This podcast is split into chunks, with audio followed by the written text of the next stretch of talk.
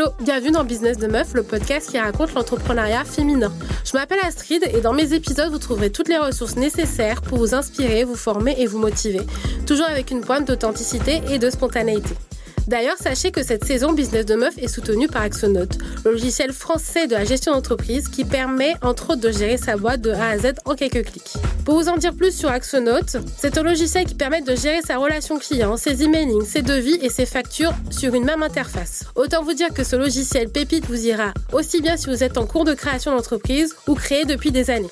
Je vous souhaite une très bonne écoute et je vous invite à vous abonner dès à présent au podcast à nos réseaux sociaux pour être au courant des prochains lives que je vais vous proposer avec mes invités. Vous pourrez aussi leur poser toutes vos questions et être au courant de toutes nos actualités. N'oubliez pas de nous laisser vos commentaires sur les plateformes d'écoute et je vous recommande fortement de rester jusqu'à la fin de l'épisode car nous avons préparé une surprise.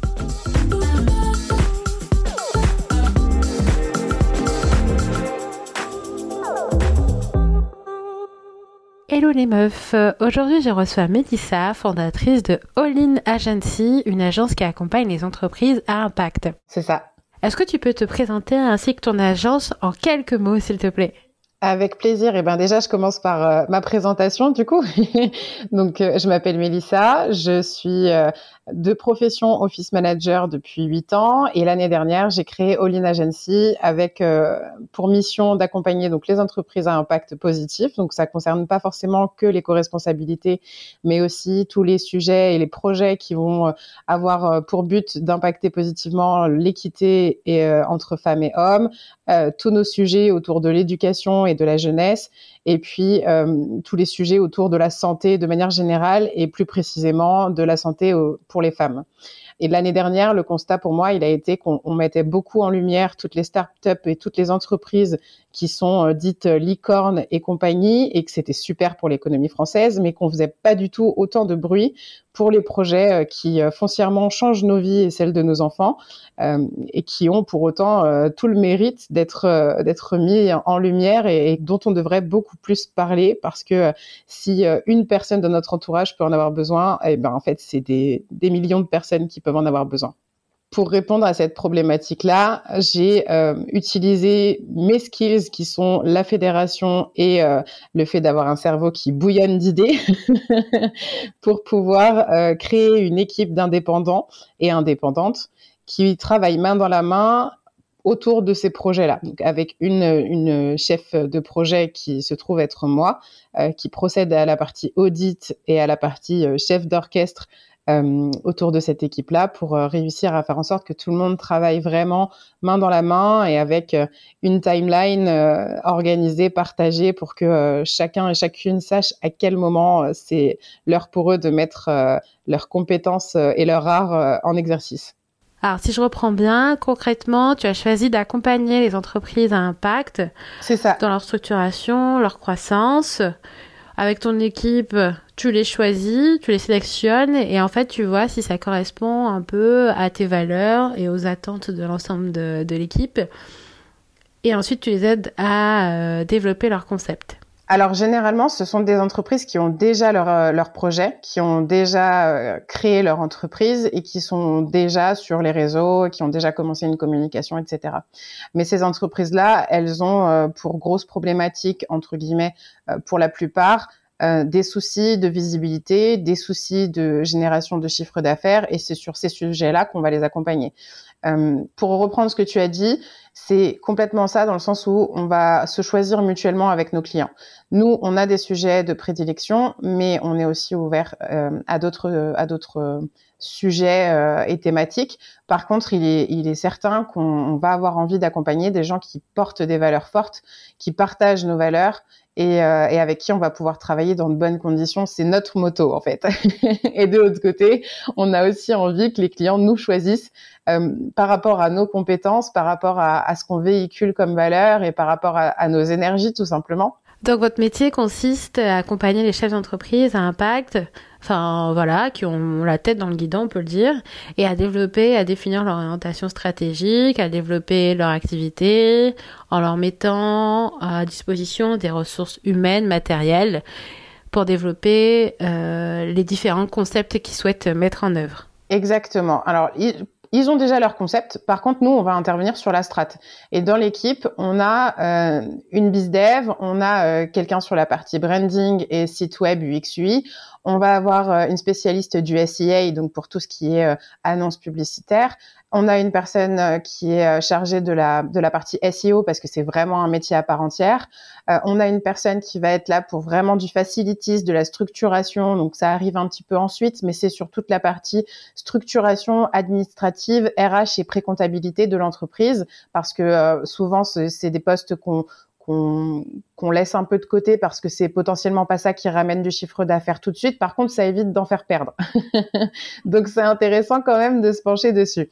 Et puis euh, on a, euh, je suis en train de réfléchir à, ce que j'ai pas cité. On a aussi euh, des personnes qui sont là pour la communication, donc du copywriting, du ghostwriting et puis du community management. Tous les métiers dont peut avoir besoin une entreprise qui démarre, mais qui n'a pas forcément soit le temps de chapeauter chacun de ses freelances euh, pour euh, mettre à bien euh, euh, les missions, soit une entreprise qui n'a pas la possibilité d'engager tout de suite en CDI, en CDD, en, en, en apprentissage, parce que l'apprentissage c'est aussi du temps, parce que voilà, on, on, prend des apprentis pour pour leur apprendre un métier, donc il faut avoir le temps de former ces personnes-là en poste. Et puis en plus, ça veut dire aussi répéter euh, plusieurs fois les mêmes choses, alors que en l'occurrence chez nous, l'avantage c'est aussi ça, c'est d'avoir à répéter une fois euh, au chef à la chef de projet en l'occurrence. Et ensuite, c'est la chef de projet qui s'occupe des brainstorms avec l'équipe pour pouvoir euh, définir les missions prioritaires, avec bien entendu en ayant en tête les enjeux de l'entreprise. Et c'est aussi pour les entreprises qui n'auront pas le budget dans un premier temps, de faire appel à tous ces métiers en plein temps, dans le sens où on peut avoir envie euh, de prendre des gens sur euh, des, indépendants sur euh, sur l'accompagnement à la croissance de son entreprise, mais ça peut nécessiter un certain budget qu'on optimise nous en délimitant en termes de durée et en termes d'action nos missions pour que ce soit le plus pertinent et le plus efficace possible rapidement. Parce qu'on a souvent des entreprises qui euh, viennent à nous en nous disant bon bah clairement euh, moi si dans trois mois j'ai pas généré de chiffre d'affaires je peux fermer. Et c'est tellement dommage parce qu'on ce sont des projets dont on a besoin aujourd'hui en France et partout. Et, c'est vraiment dommage de se dire qu'ils risquent de fermer parce qu'ils n'ont pas réussi à, à avancer, à croître euh, assez rapidement entre guillemets pour que ça puisse ça puisse être visible et donc générer du chiffre d'affaires. Et euh, sur ce type de projet, euh, vous accompagnez les entreprises sur combien de temps en termes de durée euh? Alors, nous, on propose trois offres. La première, c'est l'offre Boost qu'on va faire en trois mois. Donc, sur la partie trois mois, on estime qu'on va tout de suite sur euh, sur du straight to the point. on a une mission, euh, généralement c'est un peu la mission urgente, donc euh, c'est là tout de suite maintenant, donc on va mettre en exercice tout de suite nos compétences pour qu'on puisse rapidement générer du chiffre d'affaires. Parce que les gens qui diront que les entreprises à impact n'ont pas besoin de chiffre d'affaires, c'est du bullshit. À un moment, on a besoin tous de remplir nos frigos, et même si on met en place des projets dont on porte les valeurs et qui en qui on a confiance et qu'on a envie de d'emmener loin, à un moment, on mange tous. on a aussi une offre sur six mois où là, on va être euh, comme sur la partie boost, on va être très dans l'impact, très dans le on avance tout de suite maintenant et avec une petite partie sur la fin où on va entre guillemets éduquer nos clients à comment reprendre le flambeau une fois qu'on s'en va.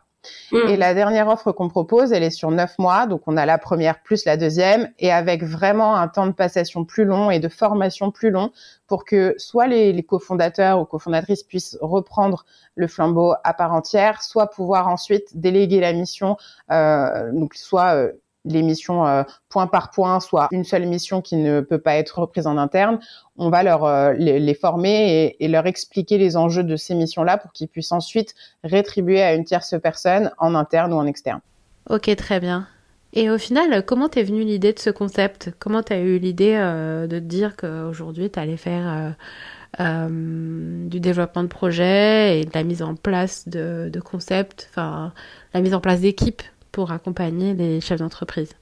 Eh ben l'idée, c'est que je vais te dire honnêtement, j'étais en train de regarder la télé et c'était, euh, je sais plus, le 1245 je crois, et ils étaient en train de présenter toutes les licornes françaises euh, en les mettant en avant. Et j'étais vraiment fière de me dire qu'en France, on avait de super projets et de super boîtes qui font fonctionner l'économie française. Et d'un autre côté, j'étais hyper frustrée parce que je me disais, mais dans toutes celles-là, il y en a aucune qui va euh, améliorer euh, la vie de mes enfants à l'école. Il y en a aucune qui va améliorer ma santé à moi en tant que femme et le fait qu'on me considère dans le monde. Et je me suis dit, bah, ces boîtes-là, elles existent. Elles pullulent, notamment sur LinkedIn, où il y a énormément de projets à impact qui passent pourquoi on les voit pas, pourquoi on les entend pas, pourquoi elles sont pas mises en lumière en fait ces entreprises-là. Et je me suis dit bah écoute, au bout d'un moment, on va arrêter de se plaindre dans le canapé et puis on va s'activer. voilà, voilà d'où est née l'idée d'Olin, euh, une envie de mettre en action des des, valeurs que je porte. Euh, et puis euh, des, des skills que j'ai, des compétences que j'ai et qui jusqu'à présent n'étaient clairement pas exploitées et que je réussis à, à rendre exploitable dans le cadre d'Olin. Oui, parce que jusqu'à présent, tes missions étaient essentiellement basées sur des missions d'office manager. C'est ça, jusqu'à présent, j'étais office manager freelance à alors j'allais dire à temps plein, mais en tout cas c'était mon, mon, mon, business principal. Euh, mais c'est vrai que j'ai eu l'occasion, euh, avec euh, certaines missions et certaines entreprises, de pouvoir euh, aussi faire bénéficier d'une autre expertise que celle de l'office management, puisqu'on a, on a pu me demander des conseils en marketing, on a pu me demander des conseils en communication et en stratégie. Et c'est des choses que j'ai appréciées, où je me suis dit, OK, ça sort de mon champ d'office manager, euh, c'est pertinent ce que je dis, même si euh, clairement j'ai besoin de backup parce que je ne suis pas euh, hyper qualifiée pour répondre et ou en tout cas pour mettre en place les actions dont je vais avoir l'idée. Et c'est là où je me suis dit, ok, c'est soit je passe euh, les quatre prochaines années de ma vie minimum à me former, sachant que je suis absolument pas scolaire, soit euh, je m'entoure de personnes dont c'est le métier pour qu'on puisse avoir une, une équipe du tonnerre et avec des gens hyper compétents qui vont justement pouvoir challenger mes idées et, euh, et ensuite surtout les mettre en place dans les entreprises. Alors, donc tu définis la stratégie qui sera à mettre en place pour l'entreprise, tu définis les rôles de chacun de tes intervenants que tu vas pouvoir euh, identifier pour une structure et tu vas les mettre en place au sein de l'organisation pour réaliser un projet. Exactement. Concrètement, aujourd'hui, ça se présente avec un audit avec moi où on va définir les besoins, surtout les enjeux et qui sont euh, les porteurs de projets, où est-ce qu'ils ont envie d'aller. Et ensuite, on passe sur une phase de brainstorm avec mon équipe Là, on va définir euh, des, vraiment une timeline de OK, qu'est-ce qu'on peut faire euh, en combien de temps, comment on s'y prend. On envoie des propositions aux clients, puis c'est mm-hmm. eux ou lui ou elle qui choisissent ensuite euh, quelle proposition leur semble la plus adaptée, aussi bien en termes de budget qu'en termes de durée, qu'en termes de pertinence, parce que forcément, en fonction du temps où on intervient, on peut mettre plus ou moins de missions en place. Mm-hmm. Et puis ensuite, on avance tous ensemble sur euh, sur cet objectif de se dire on réussit à, à résoudre les, les enjeux euh, de cette entreprise là. D'accord, c'est un travail collaboratif finalement. Complètement. On est hyper hyper centré sur la, la co-construction, sur la collaboration, sur l'intelligence mm. collective, parce qu'on part du principe que un cerveau qui fonctionne bien, c'est super. 5, 6, 7 cerveaux qui fonctionnent hyper bien, c'est encore mieux. Et ça, ça, ça donne un rendu encore plus fou, en fait. Et par rapport aux entreprises que tu accompagnes, quelle est la problématique ou là où les problématiques qui reviennent assez régulièrement? Le plus souvent, les deux problématiques, il y en a deux. C'est la visibilité qui engendre du coup la problématique du chiffre d'affaires.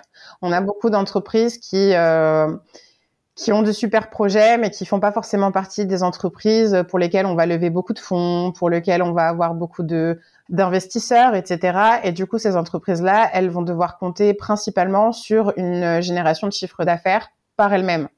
Et c'est mmh. sur ce problème, entre guillemets, sur ce problème-là qu'on retrouve beaucoup d'entreprises. Parce que forcément, quand tu es mal connu, c'est pas forcément pas connu, mmh. mais quand tu es mal connu, euh, tu vas euh, devoir développer euh, encore plus de, de compétences et d'énergie euh, et sortir beaucoup plus d'énergie pour pouvoir être euh, connu, reconnu, devenir une référence dans ton domaine, qu'on fasse appel à toi et que qu'on puisse rapidement avoir en tête euh, si j'ai ce besoin-là, je sais vers quelle entreprise me tourner. D'accord. Donc c'est vraiment des problématiques basées sur la communication et le développement commercial qui reviennent assez régulièrement. C'est ça.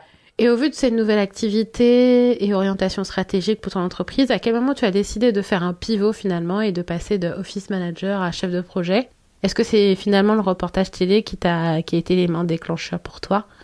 Ouais, c'est ça, c'est complètement ça. C'est la télé, c'est le, le, fait d'avoir vu euh, cette, euh, cette mise en avant sur euh, les entreprises licornes en France, où, où j'ai vraiment eu ce, ce, déclic de me dire, mais mais quand est-ce qu'on parle des entreprises qui font des choses chouettes pour nos enfants, pour nous, pour euh, pour l'avenir en fait, pour l'avenir? Je ne critique absolument pas parce que toutes les boîtes qui euh, qui qui ont aujourd'hui cette visibilité, elles ont travaillé pour l'avoir cette visibilité et c'est euh, c'est c'est légitime. Mais ce qui me ce qui me rendait vraiment triste, c'était de me dire que toutes les entreprises à impact positif étaient clairement passées sous silence quoi. Ah oui, c'est vrai, je comprends ton, ton point de vue.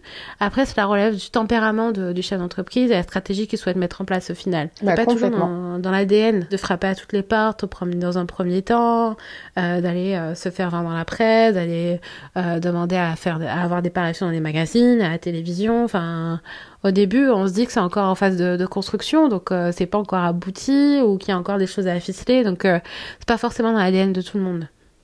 Il y a de ça, il y a du vraiment de la de la partie euh, tempérament, mais il y a aussi un truc hyper important, c'est que la plupart de ces entrepreneurs là, ils se lancent parce qu'ils ont eu une idée de quelque chose qui peut révolutionner ou qui peut aider. À la base, c'est pas forcément euh, des, des, têtes d'HEC, c'est pas forcément euh, des personnes qui ont fait de grandes écoles de commerce. Donc en fait, ils arrivent dans un milieu où potentiellement ils n'ont pas toutes les connaissances pour pouvoir mettre à bien euh, leur entreprise telle qu'ils l'avaient imaginée. Donc ils arrivent, ils ont leur projet qui est super, et ensuite ils vont se demander ensuite on fait comment, on va où, quelles sont les étapes en fait. Donc il y a ce, profil un peu euh, d'entrepreneur à impact. Alors c'est pas le cas de toutes les boîtes parce qu'il y a aussi euh, des boîtes avec des, des cofondateurs ou cofondatrices où ce sont des personnes qui ont fait des écoles des écoles de commerce qui, qui les créent. Mais il y a aussi un gros pourcentage de, de boîtes à impact qui aujourd'hui sont des entrepreneurs qui ont eu une idée d'un projet qui pouvait euh, impacter positivement et qui se sont lancés parce que, bah, comme on le dit, hein, voilà, c'est bien de râler, mais c'est bien de mettre, euh, de mettre des moyens en œuvre. Euh, et ces entrepreneurs-là, ils sont pas forcément accompagnés sur tout cet aspect business, sur tout cet aspect stratégique. Hmm. Et c'est là où vraiment nous, on a notre force, euh, notre force, notre force de frappe, j'ai envie de dire, et notre valeur ajoutée, parce qu'au au total, avec six ou sept collaborateurs et collaboratrices de domaines différents, d'expériences différentes, on a euh, on a une quarantaine d'années d'expérience. Oui, comme tu le dis, c'est la force du collectif qui fait que vous que vous arriviez à proposer des stratégies euh, pertinentes pour vos clients parce que vous pouvez apporter une vision 360 et euh, chacun peut donner en fait un œil expert sur chaque problématique et à proposer quelque chose de cohérent et qui va répondre à une stratégie globale. Ouais. Et en parlant de projet, comment tu as réussi à recruter tes premiers clients? Les premiers audits que j'ai faits, je suis allée les chercher.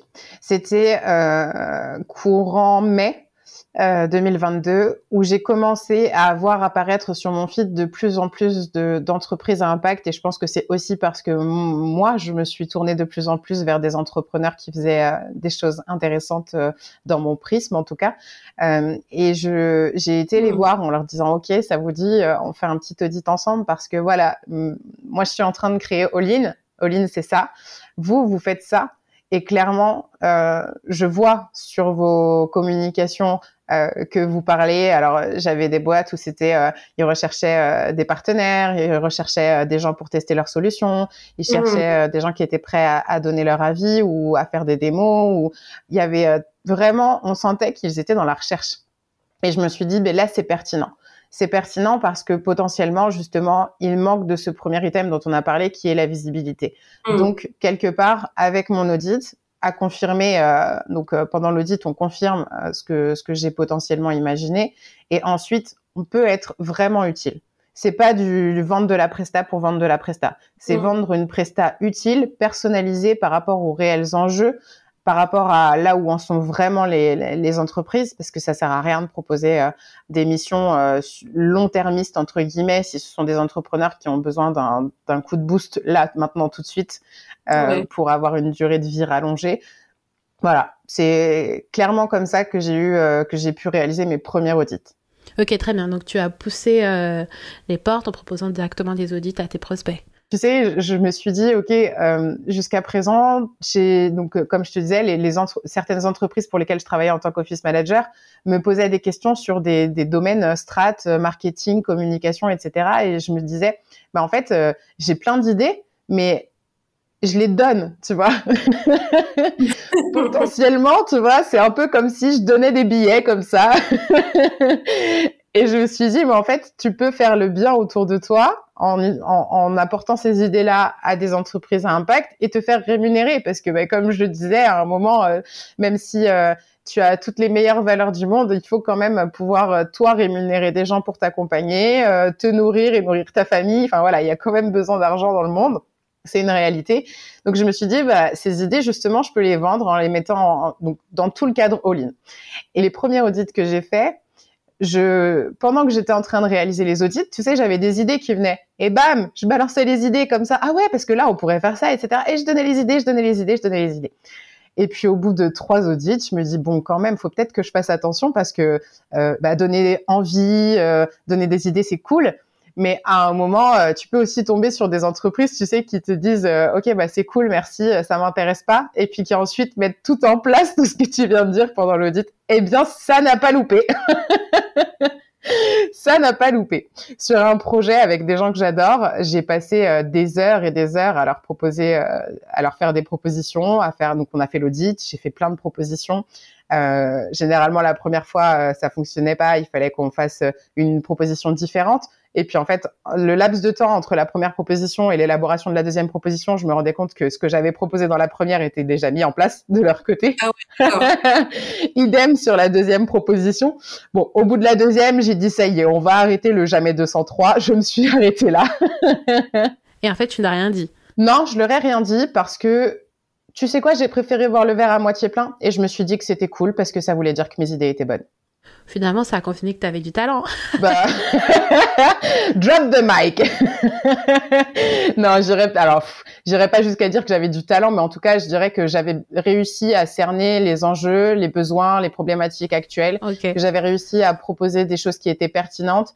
J'ai pas pu faire la mise en place avec mon équipe parce qu'on, bah, du coup, on n'a pas concrétisé, hein, comme tu l'as compris. mais en tout cas, j'avais ce petit ego, tu vois, qui me disait, ok, meuf, ça va, t'as géré. Du coup, euh, si on, dit que si les idées sont volées, c'est qu'elles sont bonnes. Donc. Euh, Et euh, d'où te vient cette vision 360 euh, d'où te vient en fait cette aisance à mettre en place des projets en incluant plusieurs domaines d'activité? Euh, Est-ce que c'est quelque chose que tu as travaillé? Est-ce que c'est une compétence que tu as développée? Euh, Ou voilà, tout simplement c'est inné hein Je pense qu'aujourd'hui, avec si tu veux, j'ai un profil un peu atypique, comme je pense de plus en plus de personnes aujourd'hui, mais j'ai vraiment fait un tas de métiers dans ma vie qui n'avaient rien à voir les uns des autres. Et j'ai eu deux enfants et ma plus grande fille, à 10 ans, va avoir 10 ans là le mois prochain. Et en fait, euh, au fur et à mesure qu'elle a grandi, on s'est rendu compte de certaines particularités qu'elle avait, de certaines atypies qu'elle avait, qui m'ont fait me poser des questions sur moi-même aussi, parce qu'en fait, je me reconnaissais beaucoup dans ce qu'elle était en train de vivre, etc. Et on a placé des termes sur, euh, alors certains diront des étiquettes, euh, moi je dis des termes, parce qu'en fait, je pars du principe que quand tu sais qui tu es et comment tu fonctionnes, tu ne peux que mieux fonctionner et mieux aller. Donc pour notre part, euh, quand on a su que ma fille était HPI, euh, donc au potentiel intellectuel, euh, bah, j'ai pu moi aussi faire le chemin qu'il fallait pour comprendre et apprendre que je l'étais aussi. Mm. Et que j'avais du coup un cerveau multipotentiel. Donc ces idées qui me frappent parfois à 2 heures du mat ou sous la douche quand t'as rien pour noter, je pense qu'elles viennent de là. je pense qu'elles viennent de là et je pense que mon énergie, elle vient aussi du, des gens qui m'entourent. Ouais. Parce que j'essaye de m'entourer de, de, de, bonnes personnes. Alors c'est pareil, hein, c'est une question de paradigme, mais pour moi, j'essaye de m'entourer de personnes qui en tout cas me veulent du bien et pour qui je vais pouvoir apporter du bien aussi.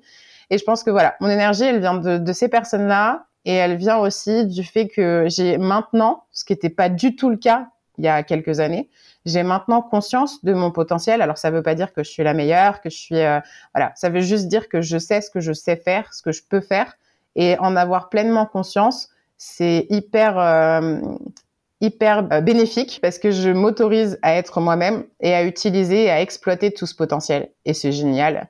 C'est génial. En effet, je te comprends. Hein. Et puis c'est pas toujours bien perçu par la société et par les entreprises d'avoir des intérêts multiples, d'avoir des compétences multiples, parce que finalement ils n'arrivent pas à savoir dans quelle case ils peuvent te poser. Et en France, j'ai l'impression qu'on aime bien les individus qui sont spécialisés dans un seul domaine. Quand on est multipotentiel et qu'on touche à beaucoup de choses, à beaucoup de domaines, à des domaines variés. D'un point de vue extérieur, les autres euh, peuvent penser qu'on a tendance à s'éparpiller et à penser qu'on n'arrive pas à se concentrer sur une seule tâche. Et je dis toujours que euh, des fois on est euh, on est rond dans un monde de carrés et c'est pas forcément ah. facile de pouvoir s'intégrer partout. Tu sais pas si bien dire, c'est exactement ce que j'explique à ma fille quand elle me dit mais pourquoi les gens me comprennent pas? Je dis ma fille, tu es un rond dans un carré. mais c'est pas grave, tout va bien et personne euh, ne doit essayer de te rendre carré. C'est OK, on est différent, on est différente et, euh, et je pense que c'est une force aujourd'hui de pouvoir connaître euh, ces atypies, ces spécificités et de pouvoir les utiliser à bon escient, of course. Et je pense que pour te rejoindre aujourd'hui, c'est, enfin, aujourd'hui, je pense que c'est moins le cas. Euh, peut-être aussi grâce à l'émergence des startups. Euh, je pense qu'il y a une dizaine d'années déjà, c'était plus compliqué d'avoir ce type de profil en entreprise, enfin en tout cas de mon prisme, de ce que j'ai pu voir. Parce qu'en effet, tu avais l'impression d'être un peu une, une touche à tout, mais touche à rien foncièrement, quoi. Oui, c'est ça. C'est ça. Et puis, tu avais un peu le, le, le, truc de dire que euh, potentiellement, cette personne-là, elle voulait aller voler les postes de tout le monde, tu sais. Enfin, non, vous inquiétez pas, les gars, on a que 8 heures ou 9 heures ou 10 heures de taf par jour, ce n'est pas possible. Mais je pense que c'est ce qui m'a plu aussi, tu vois, dans l'office management. C'était le fait de ne pas être euh, cantonné à une, une petite liste de tâches avec euh, un, seul périmètre de l'entreprise. Tu as plutôt une vision globale de l'entreprise avec des missions qui sont hyper variées, avec des fiches de poste que tu peux toi-même personnaliser. Enfin, c'est hyper canon, hein, justement, pour les gens qui ont, peur de s'ennuyer ou, euh, ou qui ont envie de, toucher à plein de choses dans l'entreprise sans pour autant devenir euh, quelqu'un que tu vas de corvéable à souhait ça peut être hyper intéressant. Et en tout cas, c'est ce qui vraiment m'a intéressé dans ce métier d'office manager là. Et je pense qu'aujourd'hui, il faut, ça fait partie des, des, des projets à impact, hein, clairement, c'est d'accompagner aussi les, les entreprises euh, au niveau des dirigeants et des managers à comprendre comment fonctionnent euh, les personnes qu'ils lead euh, au quotidien, hmm. parce qu'en fait, on est énormément de personnes et de personnalités différentes. Et on retrouve souvent dans des entreprises des profils hypersensibles, des profils HPI, euh, des profils euh, neuroatypiques, voilà. Et en fait, quand tu sais pas comment comment ces personnes-là fonctionnent, c'est difficile de, de, de pouvoir comprendre euh, leurs réactions, de pouvoir anticiper au moment où tu vas dire quelque chose. Est-ce que je le formule bien ou est-ce que ça va blesser? En fait, c'est toute une perception que t'as pas forcément quand t'es pas sensibilisé à ces atypies-là. Et je pense mmh. qu'aujourd'hui, typiquement, tu vois, comme tu disais, euh, les personnes qui vont rapidement s'ennuyer dans une entreprise, bah, si, si tu fais rien, c'est chaud parce que tu vas les perdre ces personnes-là. Donc, si tu n'arrives pas à anticiper ce type de multipotentiel là, et que tu te dis pas, ok, donc potentiellement à un moment, il faudra peut-être qu'on trouve une manière de faire de la mobilité interne ou de faire en sorte que la personne s'ennuie pas, ou lui placer du temps de freelance dans son job. Enfin, il y a plein de choses qui sont imaginables. Mais euh, mm. c'est vrai qu'il faut pouvoir avoir conscience que ces profils-là existent et qu'en fait, ça sert à rien de se mettre des grosses œillères en se disant euh, non, non, non, tout le monde dans le même cadre, comme fait l'éducation nationale, parce que ce serait hyper compliqué derrière euh, bah, de pouvoir de pouvoir accompagner ces personnes-là à être épanouies en entreprise. Si on les voit pas, on peut pas les accompagner. Oui, on a l'impression d'être dans un système un peu formaté, où tout le monde doit faire la même chose malgré la diversité des profils, et euh, ça, ça ne peut pas fonctionner euh, partout. On n'est pas encore, on n'y est pas encore, mais ça avance petit à petit. On avance. Et puis son bien à tout, c'est vraiment de savoir qui on est, euh, d'apprendre à se connaître et de comprendre comment on fonctionne pour être, de savoir comment on peut s'intégrer au, mieux dans son environnement. Mais complètement. Tu sais, ça c'est un sujet hyper happiness, mm. tu sais, dans les entreprises. Euh, alors souvent, c'est les office managers qu'on se slash happiness manager, mais tu as aussi des CHO, donc des chief happiness officers. Et euh, c'était le gros truc à une époque de, de décrédibiliser ces métiers-là en disant euh, ouais ça sert à rien, euh, c'est inutile, etc. Mais en fait c'est pas inutile parce que ça fait partie de ces, de justement ce qu'on est en train de dire, de pouvoir mettre des graines et de faire germer. Mm. Donc clairement les gens pour qu'ils se puissent apprendre à se connaître, déjà, faut leur euh, leur mettre la graine de est-ce que tu te connais? Parce qu'il y a plein de gens qui font pas d'introspection, qui filent tout droit et à aucun moment qui vont soit rencontrer des gens, soit lire des choses qui vont leur faire se dire ah peut-être que donc déjà avoir des gens qui sont là euh, auprès de toi pour mettre des graines à germer. C'est un peu ce que font ces métiers-là finalement.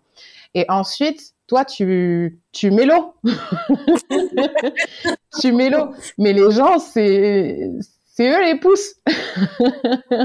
Dans ce type de démarche, il faut être acteur et chercher à se questionner. Il faut être accompagné. D'ailleurs, de plus en plus d'entreprises font intervenir des coachs et font faire des ateliers team building pour mm. puisse, euh, enfin, pour que les salariés puissent apprendre à mieux se connaître et à voir un petit peu dans quel environnement ils se trouvent, mieux connaître leurs collègues et savoir comment ils peuvent travailler en, en synergie. Ça, c'est assez important. Bah, c'est ça. C'est vrai qu'on est, je, trouve que ça tend de plus en plus à changer, mais je trouve qu'à la base, on est quand même vachement éduqué pour euh, faire notre job et pas plus, dans le sens où euh, on va être focus sur euh, notre liste de tâches, sur notre fiche de poste, et on va pas forcément aller s'intéresser aux autres métiers, alors qu'on travaille en convergence, quoi. Je veux dire, on, a tous dans une entreprise, on a tous les mêmes enjeux les mêmes objectifs. On va avec la boîte jusqu'à un, un point d'arrivée, et dans la boîte, on a des collabs pour réussir à atteindre cette ligne d'arrivée, on doit travailler main dans la main. Donc mmh. connaître les métiers de chacun à minima, connaître les gens qui nous entourent et pouvoir travailler ensemble, c'est primordial. Et les entreprises avec qui tu travailles généralement, quels sont les critères Enfin, comment tu les sélectionnes? Est-ce qu'il y a des critères d'éligibilité? Euh, Est-ce qu'il faut avoir euh, deux ou trois ans d'activité? Est-ce qu'un solopreneur peut venir te voir, un indépendant? Est-ce que l'entreprise doit être installée depuis très longtemps? Disons que les trois seuls critères qu'on demande, euh, c'est le premier que le, projet ou l'entreprise a un impact positif euh, dans le monde, dans la société, pour l'éducation, voilà, que ce soit un, un, un, domaine euh, qui vraiment apporte du mieux vivre, du mieux être pour quelqu'un ou pour quelque chose. D'accord. Le deuxième point euh, non négligeable euh, sur lequel on fait pas de concession, c'est qu'on partage les mêmes valeurs. Donc tu vois, notamment, on a une charte de valeurs qui doit être signée des deux parties, mm-hmm. où on indique le respect, la bienveillance, en fait, des tas de grands mots qui en soi sont des mots qu'on pourrait dire naturels et normaux, mais qui sont dans le monde d'aujourd'hui parfois un petit peu bah, vu comme des choses spéciales. on travaille mieux quand on est bien traité, on travaille mieux quand on s'écoute bien, on travaille mieux quand on se respecte et on travaille mieux quand on est bienveillant envers les autres. Donc clairement, ça c'est non négligeable. Et la dernière chose, ce serait seulement euh, d'avoir. Euh, donc, on n'a pas de critères spécifiques en termes de euh, d'âge de l'entreprise, de composition de l'entreprise. Ça, on s'en fiche. La seule chose à avoir en tête, c'est que, bien entendu, il faut que ce soit une entreprise qui ait un minimum de budget pour pouvoir mettre en mmh. place nos solutions. Et quel est votre budget de base sur ce type de projet? Ça dépend beaucoup du projet et de ce qu'on va mettre en place, mais puisque de toute façon, euh, moi je fais partie de ces gens qui s'énervent quand il n'y a pas marqué un prix quelque part. Donc je dirais que la fourchette minimale pour pouvoir travailler, sachant que quand on travaille sur une offre euh, euh, rapide entre guillemets, euh, on fait intervenir au minimum deux à trois euh, partenaires, donc sur euh, deux à trois items différents parmi ceux que j'ai cités précédemment. Donc la fourchette minimale, il faut compter dans une, en enveloppe, je dirais entre 8 et 10 cas. Oui, et puis c'est hyper utile d'avoir une fourchette de prix pour savoir comment se situer sur un projet et de savoir un petit peu quel budget on peut mettre sur ce type de, de projet. Et puis qu'on voit euh, ce que ça peut apporter et euh, les bénéfices qu'il peut avoir derrière. Enfin, Après, voilà, ça reste une, fourchette parce que euh, c'est toujours, je trouve ça toujours plus intéressant quand les gens donnent des fourchettes parce que c'est vrai que quand tu dis j'ai pas d'idée, les gens ne peuvent pas se projeter et c'est compliqué. Après, voilà, ça reste une fourchette. Ça veut dire que on fonctionne sur des, des offres qui sont 100% personnalisé. Donc une entreprise qui viendrait nous voir et chez qui on détecterait euh, seulement deux domaines dans lesquels on aurait euh, vraiment euh, besoin d'agir pour l'accompagner, eh ben on tariferait en fonction de ces deux ces deux domaines-là. On fait pas de de, de, de vente additionnelle, de survente ou de je ne sais pas comment on peut l'appeler. On, on fait pas ça parce qu'on part du principe que nos clients doivent avoir confiance en nous et, mmh. et qu'on est aussi dans un monde où la recommandation c'est ce qui fonctionne. Donc meilleur on est, déjà pour notre conscience pro, meilleur on se sent. et puis, euh, on a envie que le client ait satisfaction et entière satisfaction et qu'il puisse aussi nous recommander derrière. Donc, euh, donc voilà. des offres 100% personnalisées, personnalisables et en fonction vraiment des enjeux et du budget de l'entreprise. Et j'ai une petite question avant de terminer. Quel serait pour toi le conseil que tu donnerais à une entreprise qui souhaiterait faire de l'impact, qui souhaiterait de se lancer? Si un entrepreneur aujourd'hui qui se dit j'ai envie de monter une entreprise à impact, qu'est-ce qu'est le conseil que tu pourrais lui donner aujourd'hui? Je pense que ce qui peut être hyper cool, c'est d'intégrer un incubateur d'entreprise à impact. Et hmm. franchement, pour avoir regardé, il y a de super projets. On, est, on a l'air de bien y être accompagné. Et, euh, et et justement, ça fait partie des endroits où j'aimerais pouvoir aller proposer aux lignes, puisque typiquement, les incubateurs ne font pas euh, les, les, les, les, aspects que nous, on traite. Euh, donc, mm. il y a énormément de synergie entre nous. Mais euh, je pense que l'accompagnement en incubateur, c'est vraiment la première chose que, que je proposerais, parce que ce, ne pas être seul, euh, aussi bien dans le monde de l'entrepreneuriat que dans le monde à impact, parce qu'il faut pas se leurrer, c'est c'est pas la même chose dans le business. Ça se voit, ça se sent. donc euh, donc je pense que ouais, être accompagné dans un incubateur, ce serait top. Oui, il y a beaucoup d'incubateurs qui existent, euh, notamment pour les projets à impact du type euh, Make Sense, Ticket for Change. Euh, il y a beaucoup, beaucoup d'incubateurs qui existent et qui sont spécialisés dans ça. Donc, euh, Ouais, il y en a pas mal qui sortent euh, et qui sont hyper intéressantes. Il y a même de grands groupes maintenant qui accompagnent les projets à impact pour leur permettre de, bah, de bien démarrer dès le démarrage. Oh, ça fait redondance, mais bon, on a compris. mais ouais, je pense que ça peut être, ça peut être bien parce qu'en plus, tu es potentiellement entouré de personnes qui ne cherchent pas la renta tout de suite, quoi. Ils sont pas là, euh, tu vois, derrière toi en se disant euh, quand est-ce que tu nous ramènes euh, du ROI, quoi. Ils vont être plus sur sur de l'humain entre guillemets en se disant ok, on sait que potentiellement il va pas y avoir un retour sur investissement tout de suite là maintenant, mais on mm. voit à long terme. Eh bien, Mélissa, ben, je te remercie pour ton intervention dans le podcast Business de Meuf. Merci à toi, Astrid. C'était un grand plaisir d'échanger avec toi. Et euh, merci à vous, les meufs, de, de, de, nous écouter régulièrement. Je vous invite à aller dans la bio pour avoir toutes les informations sur Mélissa et sur son entreprise All In Agency. Merci beaucoup et puis à très vite. À bientôt. Ciao, les meufs trop cool, vous êtes restés jusqu'à la fin et j'ai envie de vous remercier euh, de votre écoute. Je vous offre un petit bon cadeau que vous pourrez retrouver dans la bio, dans la description du, podcast. Donc euh, voilà, c'est un petit cadeau que je vous propose avec Axonote, donc allez regarder, ça va être top. Et puis je vous donne rendez-vous très rapidement dans deux semaines pour le prochain épisode de podcast. À bientôt, ciao les meufs